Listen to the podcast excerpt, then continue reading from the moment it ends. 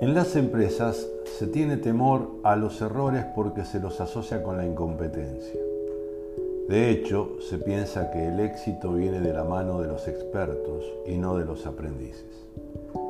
Si a esto le añadimos que para medir el desempeño de los colaboradores se abusa del empleo de indicadores numéricos o métricas de negocio, como las ventas, el margen, los dividendos, desde una mirada superficial, errar siempre sale caro. La tolerancia al error es fundamental para que la organización y sus integrantes aprendan y se desarrollen, porque extraen conocimiento de los errores y no culpas. Sin embargo, equivocarse tiene mala fama, así que su tolerancia requiere gestión y liderazgo. En este mundo tan inestable e inmediato, la velocidad de las empresas en adaptarse al cambio es clave, por lo que tener gente que sepa ejecutar la estrategia de una forma rápida y eficiente es fundamental. Además, en un entorno súper competitivo, donde el mercado muchas veces obliga a modificar rápidamente aquella estrategia o encontrar nuevos modelos o nichos, así como nuevos consumidores, practicar un modelo de prueba y error aparece como imprescindible. Para generar una cultura empresarial emprendedora o de startup, es fundamental generar confianza y seguridad psicológica en el trabajador, dejándolo hacer. Y una vez que hay iniciativas en marcha, también es esencial la tolerancia al error. Actualmente, un gran número de organizaciones están comprometidas con la mejora del ecosistema laboral. Sin embargo, todavía tienen como asignatura pendiente impulsar una conciencia de la falla desde un punto de vista positivo. Adaptar la empresa a las nuevas tendencias implica en los hechos comprender que se pueden cometer errores sin que estos determinen el futuro de la compañía.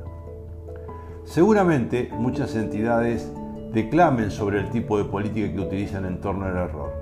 Aún así, es interesante para verificar si realmente se aplica observar en sus equipos qué reacciones tienen sus integrantes cada vez que fallan. Cuando se percibe miedo, frustración, culpa o incluso ansiedad, y esto es generalizado, es evidente que en ese ecosistema se castiga el error. Como consecuencia, nos encontraremos con equipos temerosos, desmotivados, sin actitud y limitados en su avance. Errar entonces se hace necesario para replantear, solucionar, corregir, avanzar y en cada error se descubrirá una verdad desconocida. Todas las personas lo hacen lo mejor que pueden desde su nivel de formación y de su experiencia laboral. De ahí que las empresas puedan mejorar mucho su funcionamiento si toman conciencia de que sus empleados no son ni pueden ser perfectos, con lo que están en su derecho de cometer errores para aprender y evolucionar como personas profesionales. Ahora bien, ¿Podría ser sustentable un equipo o una compañía que vive equivocándose permanentemente? ¿Cuál debiera ser el límite de esa tolerancia? La verdadera tragedia opera cuando no se aprende de los errores. En el fondo, la virtud consiste en centrar miradas y energías para buscar la solución y dejar de ser parte del problema. Reflexionando sobre tres simples preguntas. ¿Qué se hizo para que esto sucediera?